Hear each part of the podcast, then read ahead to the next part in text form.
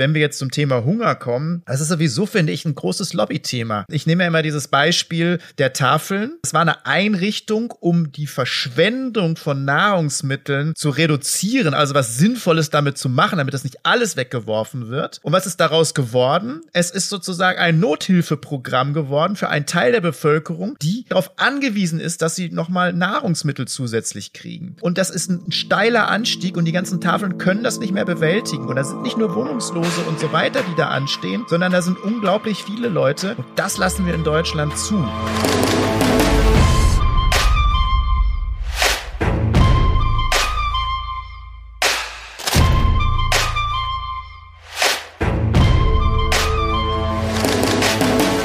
Hallo und herzlich willkommen zur heutigen Lobbyland-Folge, der ersten in diesem Jahr 2022. Wir wünschen euch auch ein frohes und vor allem gesundes neues Jahr und freuen uns, wenn ihr uns auch in diesem Jahr weiterhin begleitet und unterstützt und ähm, unsere Initiative auf irgendeine Art und Weise supportet. Marco, zwischen den Jahren ist ja schon einiges passiert. Hallo auch an dich und auch an dich erstmal ein frohes neues Jahr. Ja, an dich natürlich auch. Ja, es geht auf jeden Fall weiter. Ja. Wird nicht langweilig. Ja, das ist richtig. Es ist ja schon so einiges passiert. Gibt es irgendwas, was dich besonders geärgert hat, was dich besonders begeistert hat? Hast du irgendwelche Vorsätze für 2022, die du gerne mit uns teilen möchtest? Ja, eigentlich habe ich es ja nicht so mit den Vorsätzen. Ähm, doch, ich war beim Zahnarzt. Ähm, kein so ein guter Vorsatz. Das bereut man dann nach spätestens. Nein, ähm, Spaß beiseite. Also ich glaube, grundsätzlich ähm, wollte ich verändern, dass es ähm, nicht mehr nur das Ärgern gibt. ähm, das wird natürlich immer wieder automatisch passieren, sondern das Begeistern, was mich ja auch äh, zur Politik gebracht hat und äh, die Welt und alles, was dort passiert, begeistert mich eigentlich zum Teil auch immer wieder. Und ich, vielleicht sollten wir so die Sendung äh, beginnen. Was mich besonders Nur begeistert zu. hat, was ich äh, gelesen habe, wo ich mich dann sehr vertieft habe, ist das Thema Böden. Äh, wir werden darauf eingehen, weil es ein sehr verwandtes Thema ist zu der Sendung, ähm, wo wir ja über Ernährung, über Food und so weiter sprechen werden. Aber jetzt mal zum Boden und was mich besonders begeistert hat, der globale Humusaufbau von nur einem Prozent, ich meine, es ist trotzdem viel, würde ausreichen, um die Klimakatastrophe abzuwenden. Also alles CO2, Ach, was wir da noch rauspusten, äh, zu binden. Und ich finde das Wahnsinn. Und sowas weiß eigentlich kein Mensch. Und äh, ich finde das sehr spannend, genau wie die Tatsache, wusste ich vorher auch noch nicht, in einem Kubikmeter Boden, was denkst du, wie viele Tiere dort leben? Verschiedene. Jetzt eine gemeine Frage. Ich, ich helfe dir, weil da kommst du nicht drauf. Danke, das ist In einem nett. Kubikmeter leben mehrere, das kann man auch gar nicht richtig beziffern. Es sind auf jeden Fall mehrere Billionen, nicht Millionen, nicht Milliarden, sondern Billionen Lebewesen okay, in einem Kubikmeter. Geschätzt. Und das ist Wahnsinn, finde ich. Ja, wird das dein neues Projekt? Humusaufbau betreiben? ja, das werde ich jetzt nicht schaffen, ein Prozent äh, global hinzubekommen. Ja, aber es wird vielleicht ein Projekt, das ähm, mit anzustoßen oder mit zu helfen und auch bekannt zu machen und auch nochmal deutlich zu machen, wie wichtig Böden sind.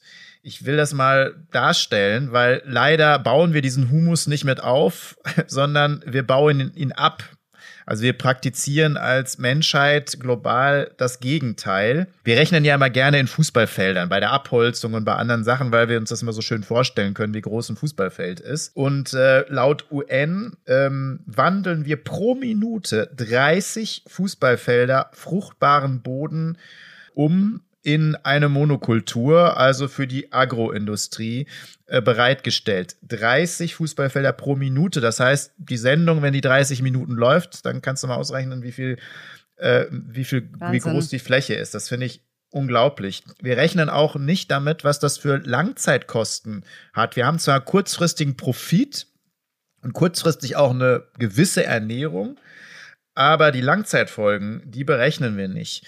Und meistens, häufig, ähm, wandeln wir eben diesen fruchtbaren Boden um, der sehr viel CO2 bindet. Das tut er dann nicht mehr. Teilweise holzen wir auch noch Wälder ab, wo dann noch zusätzliches CO2 entschwindet.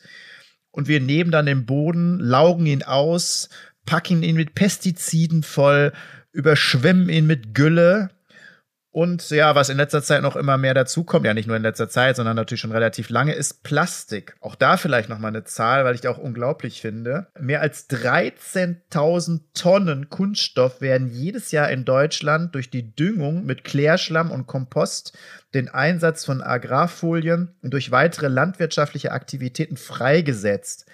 Die, der Großteil davon landet auf den Böden. Gibt es eine Studie des NABU zu und das finde ich Wahnsinn. Das heißt, immer mehr Plastik befindet sich im Boden und zwar in dem Boden, wo was drauf wächst, was wir dann essen. Und die Mikroplastik ist noch nicht mehr damit einberechnet. Was ich äh, Wahnsinn finde, ist, dass wir darüber gar nicht diskutieren. Also wir diskutieren darüber hier, aber wir diskutieren nicht in der breiten Öffentlichkeit darüber. Nein, Böden sind sowieso mhm. irgendwie eher so ein bisschen bäh. Also in Böden buddelt man ja alles ein, was man eigentlich weghaben will. Ne? Also wir wissen schon, dass da auch noch Nahrung rauskommt, aber äh, eigentlich buddeln wir alles weg, was, was weg soll, was aus, aus der Sicht soll, ne? Auch an Müll. Selbst Atommüll wollen wir in den Boden verpflanzen, dann nach dem Motto, dann ist es dann irgendwann weg aus, den, aus der Sicht und aus dem Sinn und dann brauchen wir nicht mehr darüber diskutieren. Dabei ist der Boden halt so unglaublich wichtig, der reinigt das Wasser, ähm, da gibt's dann das Grundwasser, was aufbereitet ist. Ich habe gerade von den Lebewesen gesprochen. Das ist ja eigentlich unsere Grundlage. Und nur der fruchtbare Boden erlaubt uns ja überhaupt als Menschheit zu existieren, wie wir existieren. Ja, wir können versuchen, das Thema ein bisschen voranzutreiben und in die Öffentlichkeit zu bringen im Rahmen unserer Möglichkeiten. Über was viel diskutiert worden ist, äh, Erdgas ist jetzt grün, Marco. Das ist doch auch ein Ansatz. Hast du dich gefreut? Ja, ich finde super. Atom ist nachhaltig, Erdgas ist grün. Ah, es ist natürlich super. Ja, auch da wieder klares Lobbythema. Ne, das ist schon interessant, wer das auch alles auch Kevin Kühnert hat sich nochmal sehr vehement ne, für die Erdgasslieferungen ausgesprochen, für die Projekte, die es da gibt. Und ja, jetzt soll es auch noch EU-weit als Nachhaltigkeit als eingestuft werden. Dabei muss man sich doch das auf der Skala angucken. Ja, es verbraucht etwas weniger CO2 für die gleiche Energiemenge als Steinkohle. Aber wenn man zum Beispiel Kraft-Wärme-Auskopplung macht bei Steinkohle, sind wir vielleicht sogar besser aufgestellt. Also Erdgas jetzt als nachhaltig zu beziffern und dann vielleicht auch noch zu subventionieren, das ist schon, schon der Hammer. Und äh, es machen wieder irgendwie alle mit und ich höre auch nichts von den Grünen. Sie haben sich zwar bei Atomen ein bisschen gewehrt, aber bei Erdgas, ich höre gar nichts. Hörst du was? Nee, ich habe auch nichts gehört. Ich habe was anderes von den Grünen gehört. ähm, auch eine, ähm, ein, sagen wir mal, ähm, denkwürdiger Ansatz, ähm, um die Klimakatastrophe abzuwenden, der auch sehr hohe Wellen geschlagen hat. Zwischen den Jahren hat unser neuer Landwirtschaftsminister Cem Özdemir gefordert, dass äh, Lebensmittel höher bepreist werden sollen. Er hat gesagt, es darf keine Ramschpreise für Lebensmittel mehr geben. Sie treiben Bauernhöfe in den Ruinen, sie verhindern mehr Tierwohl, sie befördern das Artensterben und belasten das Klima. Also müssen wir alles teurer machen, um Klima und Welt zu retten? Ist das die Lösung? Ja, vor allen Dingen, ähm, wenn man jetzt das weiterspinnt, bedeutet das natürlich, dass ähm, für, also für viele Menschen in dieser Welt ist das schon so. Ne? Also in, in den ärmeren Ländern äh, geht 70 Prozent ungefähr des Erwerbs, also das, was sie an Geld erwirtschaften, also das, was sie reinholen, an, auf, an Lebensmittel drauf. Wenn wir das natürlich jetzt für Deutschland und für andere Länder auch noch einfordern, ähm, dann ähm, wird es sich immer mehr nur lohnen, reich zu sein. Dann kann man das Klima zerstören, wie man will und die Ärmeren ähm, müssen, können sich das dann äh, noch weniger leisten. Also ich, um das jetzt mal auf die Spitze zu treiben. Das heißt, wir haben ja eigentlich schon eine unglaubliche soziale Gef unglaublich soziales Gefälle international, aber auch national, wer denn am meisten das Klima zerstört. Und der Preis ist zwar ein natürlich ein Regularium, was einem immer sofort einfällt, und ich bin da auch gespalten, dass ich sage, ja, also wenn man sich anguckt, wie billig teilweise wirklich Fleisch ist und was da aber alles reingesteckt wird an Energie, an Leistung, äh, an Tierwohl, davon reden wir jetzt noch gar nicht, ist das wirklich zu günstig.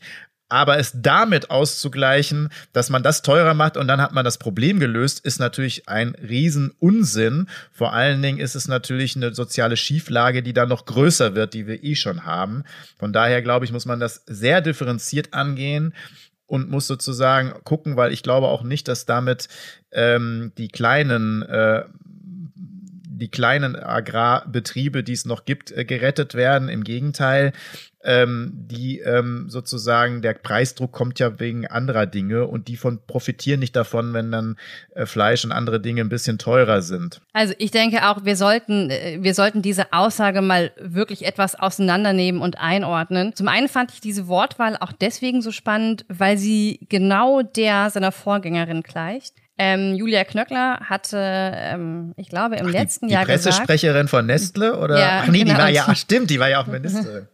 Ja, Klöckner hatte letztes Jahr ähm, die Prioritäten der Konsumenten in Frage gestellt und gesagt, ähm, für ein ordentliches Motoröl zahlen Autofahrer bereitwillig 40 Euro pro Liter. Beim Salatöl sind zwei Euro schon zu viel. Und Özdemir hat jetzt in dem aktuellen Gespräch, was ich gerade schon zitiert habe, gesagt, manchmal habe ich das Gefühl, ein gutes Motoröl ist uns wichtiger als ein gutes Salatöl. Also, er hätte mal ein bisschen kreativer sein können, Entschuldigung, und sich mal ein anderes Beispiel ausdenken können. Hoffentlich kopiert er bei den Ähm, anderen Sachen nicht genauso. Ja, ich wollte gerade sagen, aber er hat sich natürlich rhetorisch ähm, genau an eine der größten Lobbyisten angeglichen und äh, scheint ja äh, da auch keine anderen Akzente zu setzen. Ich meine, man muss sich das mal überlegen. Das war eines seiner ersten Gespräche in seiner neuen Funktion. Und mich triggert das auch deshalb so, weil bei jedem Lebensmittelskandal von Unternehmerseite, von Wirtschaftsverbänden, aber auch von PolitikerInnen versucht wird, den Verbrauchern die Schuld in die Schuhe zu schieben. So nach dem Motto, ja, wer halt nichts zahlen will, der bekommt dann halt eben auch nur schlechte Qualität. Und das ist völliger Unsinn weil Lebensmittel unabhängig vom Preis lebensmittelrechtliche Vorgaben einhalten müssen. Und Qualität entscheidet nicht zwangsläufig über den Preis. Du hast natürlich recht in dem, was du sagst. Das können wir uns auch gleich nochmal ein bisschen näher anschauen, dass man natürlich einen bestimmten Preis für tierische Produkte bezahlen muss, um, um die Standards zu halten. Aber das ist eben auch nur die halbe Wahrheit. Und es gibt ja, um das nochmal hinzuzufügen, ja gar keinen Qualitätswettbewerb.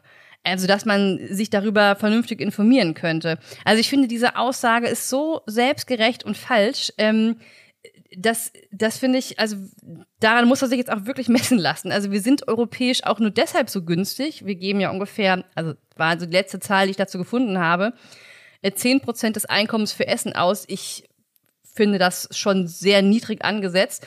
In Frankreich sind es drei Prozent mehr und in Italien ungefähr vier Prozent. Aber wir haben auch äh, im Vergleich einen äh, viel härteren Preiskampf äh, bei den deutschen Supermärkten. Es gibt viel mehr ähm, Supermärkte als in Frankreich zum Beispiel. Und das Wohlstandsniveau insgesamt ist höher. Aber mal abgesehen davon, wir haben gerade Inflation, die Strompreise sind gestiegen, die Mieten belasten ohnehin schon sehr viele Menschen.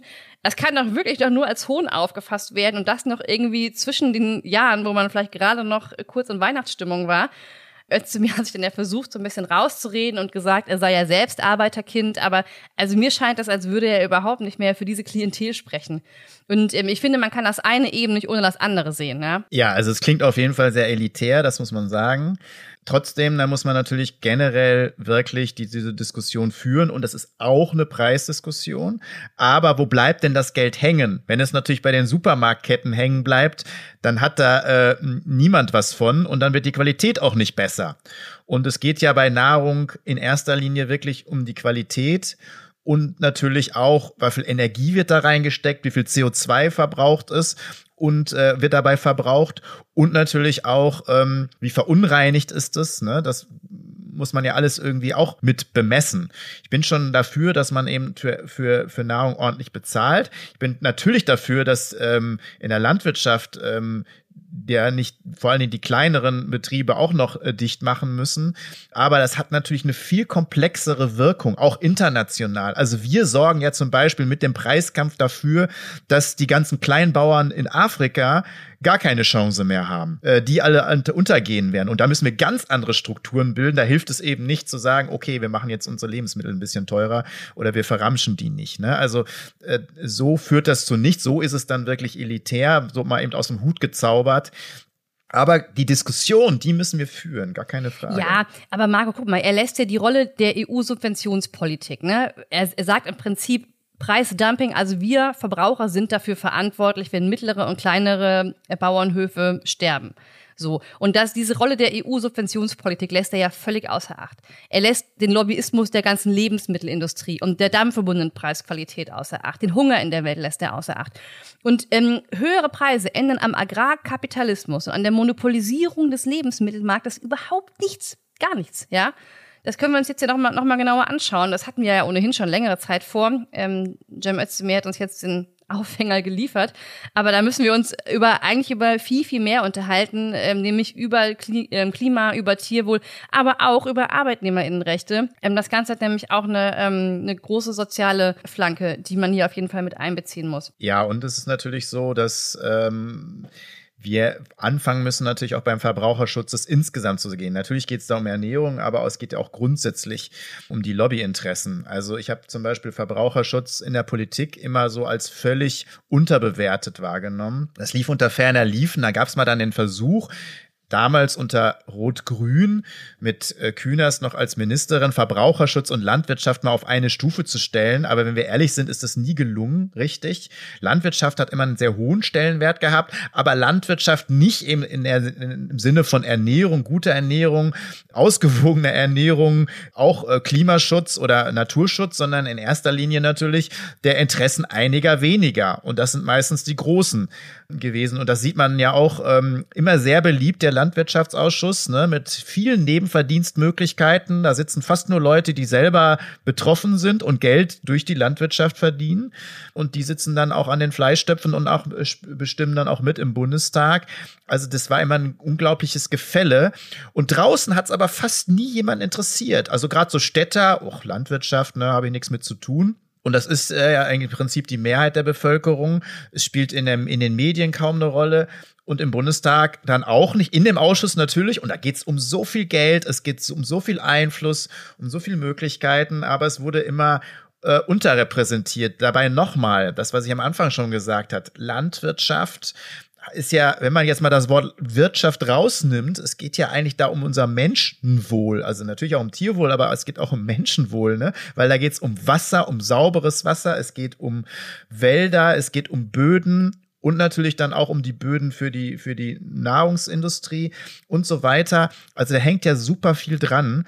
Das müsste eigentlich sehr, sehr, eigentlich sehr aufgewertet werden. Genau. Und gleichzeitig, also wenn man sich nochmal ein paar Zahlen anschaut. Kurzer Blick auf Deutschland, um nochmal die marktwirtschaftliche Situation, wenn man sie so bezeichnen möchte, ähm, zu verdeutlichen. Vier Supermarktkonzerne, Edeka, Lidl, Aldi und Rewe, beherrschen laut Kartellamt, naja, ist man sich nicht ganz einig, bis zu 85 Prozent des Lebensmittelmarktes in Deutschland. Und die bestimmen, was produziert wird. Die haben im letzten Jahr einen Umsatz gemacht von 160 Milliarden Euro. Das Geld ist also da. Gleichzeitig werden verbraucherfeindliche Praktiken durchgeführt. Ich habe vor ein paar Tagen erst einen Artikel gelesen. Zehn Prozent aller Lebensmittel sind gepuncht. Ja, dafür soll ich dann mehr bezahlen oder was? Und Giftpuncher bleiben weiterhin straffrei. Die Testpflichten für Unternehmen sind absolut lückenhaft. An total vielen Beispielen kann man eigentlich nachvollziehen, dass das Lebensmittelrecht in Deutschland und der EU die Interessen der Unternehmen viel, viel besser schützt als die der Verbraucher. Also man kann ja als Konsument oder Verbraucher im Prinzip nur zuschauen, wie die Nahrungsmittelindustrie der Politik die Spielregeln diktiert. Und anstatt dass man irgendwie wirksame Gesetze für einen besseren Verbraucherschutz durchsetzt, ähm, auch gegen den Einfluss der Lebensmittel, auch gegen den Einfluss der Lebensmittel Lobby wird da irgendwie die Auseinandersetzung gescheut. Europaweit sieht das ja noch viel fataler aus. Die drei größten Agrarkonzerne beherrschen 60 Prozent des Weltmarktes, was Saatgut und Agrarchemikalien angeht. Das ist jetzt nicht nur Getreide, sondern vor allem ja auch ähm, der Anbau von Soja, der ja für Tiere als Futtermittel verwendet wird. Und diese drei großen Konzerne beherrschen ja oder bestimmen ja nicht nur den Endpreis, den wir im Supermarkt finden, sondern die, äh, sondern die bestimmen die Produktionsstandards. Die bestimmen das, was heutzutage Landwirtschaft ist. Das Kartellamt sagt dann zwar, ja, sie beobachten das äh, mit größerer Sorge, aber ähm, naja, es gibt ja immer noch Unterschiede, was das und das bei Rewe und Edeka kostet. Ja, sorry, das ist doch kein richtiger Wettbewerb. Und diese Konzerne diktieren der Politik die Regel, Stichwort Freihandelsabkommen, und die lassen es letztendlich auch zu, dass Menschen hungern, dass Menschen auch in hochentwickelten Ländern, wie wir hier leben, sich nicht ausgewogen ernähren können. Und im Prinzip bestimmt die Lobby, was auf unsere Teller kommt und auf welchen Teller was kommt. Und die Interessen der Verbraucher müssten im Fokus stehen. Dafür müsste ein Landwirtschaftsminister da sein. Es müsste um ausreichende Ernährung gehen. Es müsste um Lebensmittelsicherheit gehen Und man müsste ein Recht auf transparente Informationen haben. Ja, das ist ein gutes Stichwort. Vor allen Dingen das mit dem, dass die Lobby wieder hier die Regeln bestimmt und einfach auch dann wirklich bestimmt, was auf den Teller kommt. Klar hat man auch als Verbraucher, als Konsumentin eine gewisse Verantwortung, das ist klar, aber die muss man sich auch leisten können. Da sind wir wieder beim Thema, diese Verantwortung. Und zweitens kann man das auch nicht retten. Ne? Also wenn es wirklich darum geht, dass wir Einzelnen das jetzt retten, indem wir da einkaufen und da weniger einkaufen und das kaufen, so viel wird sich das nicht verändern und das wird sich nur langsam langsam äh, entwickeln. Und äh, bis dann die Märkte reagieren, äh, ist es in vielen Bereichen beim Böden auch zu spät. Und wenn wir jetzt zum Thema Hunger kommen, das ist sowieso, finde ich, ein großes Lobbythema. Das schieben wir total weg. Ne? Also wir schieben es hier vor Ort weg. Ne? Also die ganzen, ähm, ich nehme ja immer dieses Beispiel der Tafeln. Ne? Also es war eine Einrichtung, um die Verschwendung von Nahrungsmitteln zu reduzieren, also was Sinnvolles damit zu machen, damit das nicht alles weggeworfen wird. Und was ist daraus geworden? Es ist sozusagen ein Nothilfeprogramm geworden für einen Teil der Bevölkerung, die sozusagen darauf angewiesen ist, dass sie nochmal Nahrungsmittel zusätzlich kriegen. Und zu den ganzen äh, Suppenküchen, die es ja auch gibt, ne, quer in Deutschland. Und das ist ein, ein steiler Anstieg und die ganzen Tafeln können das nicht mehr bewältigen. Und da sind nicht nur Wohnungslose und so weiter, die da anstehen, sondern da sind unglaublich viele Leute, ich habe ja immer wieder dieses Beispiel genommen von einer älteren Dame, der ich begegnet bin, was so beeindruckend war, die mit dem Bus extra nicht zu ihrer, weil sie sich auch noch dafür geschämt hat, ne, also Ausgabe der Tafel gegangen ist, sondern mit dem Bus einen Ort weitergefahren ist, um sich da Sachen von der Tafel zu besorgen und sich so für geschämt hat, obwohl sie sozusagen ja ihr ganzes Leben Kinder großgezogen hat, teilweise sogar mitgearbeitet hat und so weiter. Und das lassen wir in Deutschland zu. Und dann kommen wir zur internationalen Rolle, die ja noch dramatischer ist und was wirklich ein Lobbythema ist. Also die Welthungerhilfe geht davon aus, dass wir mittlerweile wieder oder schon mehrere Jahre und nicht nur die Welthungerhilfe, mehrere Jahre wieder einen Anstieg äh, des Hungers haben. Es gab, ging ja mal rückwärts, aber auf sehr hohem Niveau leider. Ähm, und seit 2015 gibt es aber wieder einen Anstieg man streitet immer über die Zahlen, aber ich meine, jede 1000 sind zu viel und es sollen über 800 Millionen sein mit viel versteckten Zahlen, wie man ja in Deutschland auch ein paar Leute hat, die hungern. Das muss man sich mal vorstellen. Und äh, übrigens, weil ich das gerade mit den Kleinbauern in Afrika gesagt habe, 50 Prozent der Kleinbauern in Afrika sind Selbstversorger und 50 Prozent von denen haben ein Problem mit Ernährung weil sie sich selbst noch nicht mehr mehr versorgen können. Das muss man sich vorstellen. Und vielleicht jetzt nochmal zu dem Hunger und zu dem Geld und zum, zum Lobbyismus.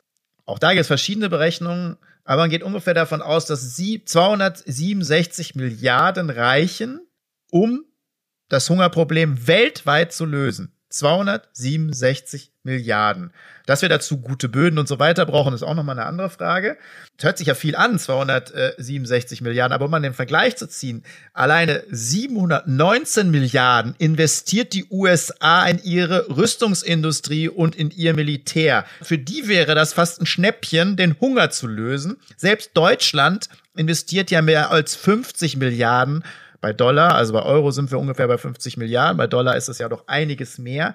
Das heißt, wenn wir die Weltgemeinschaft sich zusammentun würden, könnten wir das Hungerproblem lösen. Und übrigens ein Sterben, auch ein Kindersterben äh, lösen. Deswegen hat der Soziologe und früher war der mal äh, UN-Sondergesandter für Ernährung und Hunger, John Siegler, mal gesagt, jedes Kind, was an Hunger stirbt, wird von wird ermordet. Und zwar von uns. Das sollten wir vielleicht dann mal nicht nur zu Weihnachten, gibt es ja solche Geschichten manchmal, sondern vielleicht auch im Neujahr wieder ähm, mal zurückholen, wo wir äh, die Straßen voll haben von Demonstrationen für, dagegen, Schwurbler, Antischwurbler und so weiter. Ich könnte da richtig wütend werden. Und das ist nicht Whataboutism, sondern genau solche Themen müssen wir mal besprechen. Solche Themen müssen in das Zentrum unserer Diskussion, wenn wir über Ernährung sprechen und nicht nur sagen, äh, macht die Preise mal teurer. Und währenddessen haben die acht größten Lebensmittel- und Getränkeunternehmer äh, innerhalb von einem halben Jahr das war letztes Jahr, äh, 18 Milliarden Dollar an ihre Aktionäre ausgezahlt. Ne? mal so, um nochmal so eine Zahl zu, zu nennen, ne? wie, ähm, wie pervers das eigentlich ist.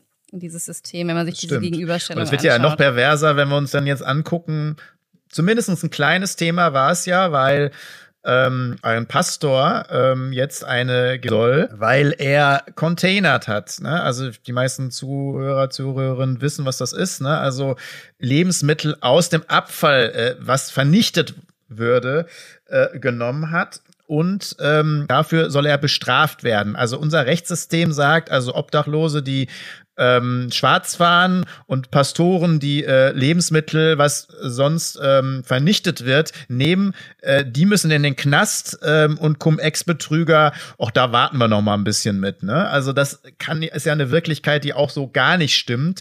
Ich finde, wir müssten dafür sorgen, weil auch das wird, äh, die Zahlen müssen wir auch nochmal nachgucken, wird unglaubliche Zahlen geben, was wir an Lebensmittel verschwenden, vernichten.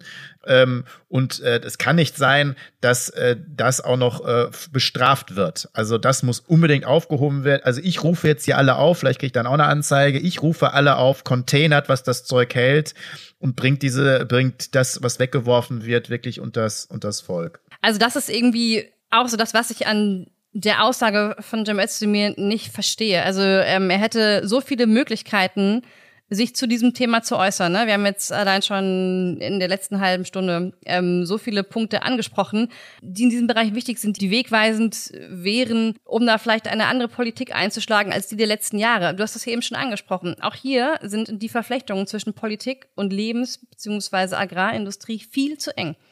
Es gibt Abgeordnete, die parallel zu ihrem Mandat Interessensvertreter sind. Eines deiner Lieblingsbeispiele, die du auch in deinem Buch nennst, Johannes Röhring, der CDU, der Landwirt ist, seit 2005 im Bundestag, von 2012 bis 2020 Präsident eines Agrarlobbyverbandes ähm, aus NRW, gleichzeitig im Agrarausschuss des Bundestags. Dazu kommen Seitenwechsler, die eine große personelle Nähe beweisen. Günther Tissen war jahrelang Regierungsdirektor im Bundesministerium für Ernährung und Landwirtschaft. Heute ist er Cheflobbyist der deutschen Zuckerindustrie. Holger Eichele war früher Pressesprecher des BMLE, jetzt ist er Hauptgeschäftsführer des Deutschen Brauerbundes und so weiter. Wenn man sich anschaut, mit wem sich Klöckner in ihren ersten Dienstjahren getroffen hat, die Grünen-Fraktion, äh, ironischerweise hatte da mal eine Anfrage gestellt, ähm, dann wird deutlich, sie hat sich einzeln mit Vertretern von Bayer getroffen, mit Vertretern von Nestle. Da gab es ja auch dieses berühmte Werbevideo mit dem Chef, ähm, während sie Umwelt- und Verbraucherbände gar nicht einzeln empfangen hat.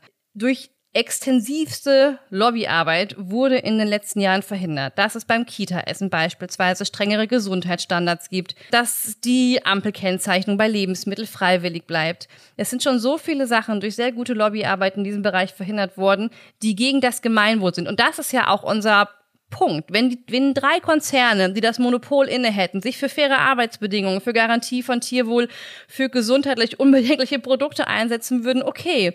Aber das, was wir sehen, ist, dass sie ja auf Kosten der Allgemeinheit Profite nehmen, dass sie straffrei bleiben bei Gesetzesvorstößen, dass sie das Gemeinwohl schädigen, weil ähm, die Kosten ähm, im Prinzip nicht nur die finanziellen und materiellen, sondern auch die gesundheitlichen eben von der Allgemeinheit getragen werden, wenn beispielsweise ein viel zu hoher Prozentsatz von krebserregenden Stoffen in Düngemitteln drin ist, weil wieder irgendjemand ähm, im Vorstand eines Düngemittelverbandes ist und so weiter. Das ist ja unser, unser Hauptpunkt eigentlich. Und es gibt so, so viel zu tun in diesem Bereich. Die Zuckersteuer für Limonade ähm, endlich umsetzen oder Beschränkung für an Kinder gerichtete Werbung, wo ungesunde Lebensmittel ähm, beworben werden, was in der Vergangenheit verhindert worden ist. Das wären Themen für unseren Landwirtschaftsminister und nicht als erstes zu sagen, die Lebensmittelpreise müssen hochgehen. Ja, genau das ist das Thema, was uns auf jeden Fall beschäftigen müsste und vor allen Dingen, was viel stärker öffentlich diskutiert werden muss. Was kann man natürlich jetzt nicht alles an Cem äh, festmachen, das sollte man auch nicht. Das kann man noch nicht mal an der ähm, ehemaligen Ministerin festmachen, sondern du hast ja auch schon ein paar das Namen stimmt. mehr gesagt. Und es gibt natürlich diese Verflechtung, die auch zugelassen wird. Ne? Und es gibt eine enge Verflechtung zwischen denen, die da sehr viel Profit rausziehen und einigen Politikern und den Ministerien. Aber genau dieses Thema bei Energie ist es ja mittlerweile klar, dass es ein Lobbythema ist. Das wissen auch viele. Aber bei gerade bei Ernährung, ähm, bei Böden, bei Landwirtschaft kommt das irgendwie noch nicht so rüber. Und wenn, dann sind es die armen äh, Bauern. Ähm, da muss man natürlich sagen, klar, also einige haben da wirklich, oder mittlerweile viele haben da sehr zu kämpfen, aber die meisten Familienhöfe gibt's ja auch gar nicht mehr, ne? weil das mittlerweile auch Großstrukturen sind ne? und die dann gar nichts mehr mit irgendwelchen Familienbauernhöfen zu tun haben. Die gibt es zwar noch und die haben zu kämpfen, gar keine Frage, aber ähm, auch da muss man anders herangehen äh, als ähm, mit dieser Lobbyarbeit, die da praktiziert wird. Ähm, aber genau das behandeln wir ja auch noch. Aber vielleicht noch mal zu den Regeln. Also ein Lobbyregister reicht nicht aus, um das irgendwie äh, groß rauszubringen. Man muss es an der Stelle nochmal erwähnen. Ab 1.1. gibt's ja das Lobbyregister. Hey, ne? Ich habe mal kurz gefeiert, aber auch nur ganz kurz. Ähm, dieses Lobbyregister ist äh, brüchig, es ist löchrig und wenn überhaupt, wird es nur ein bisschen mehr Transparenz bringen. Trotzdem ist es natürlich ein, ein, ein richtiger Schritt ähm, der da getätigt wurde. Aber da wirst du diese ganzen Verflechtungen eben nicht aufdecken, die du gerade schon benannt hast. Nun gut, wir sind ähm, am Ende der heutigen Sendung, aber mit dem Thema noch nicht ganz durch. Auch noch nicht ganz mit Cem. auch wenn wir ihn nicht für alles verantwortlich machen wollen und werden. Aber wir werden uns in der kommenden Folge nochmal stärker auf das von dir gerade angerissene Thema Höfesterben, was äh, Jim ja auch in den Verantwortungsbereich der Verbraucher gelegt hat, widmen und uns den Bereich der Agrarlobby nochmal näher anschauen. Wir freuen uns, wenn ihr nächstes Mal wieder dabei seid, wenn ihr uns ein paar Sterne da lasst oder einen Follow. Und wenn ihr noch mehr über Lobbyland und unsere Initiative wissen wollt, dann schaut doch mal auf lobbyland.de. Ansonsten eine schöne Woche und bis in 14 Tagen. Ciao, Marco. Ciao, Ciao Sabrina.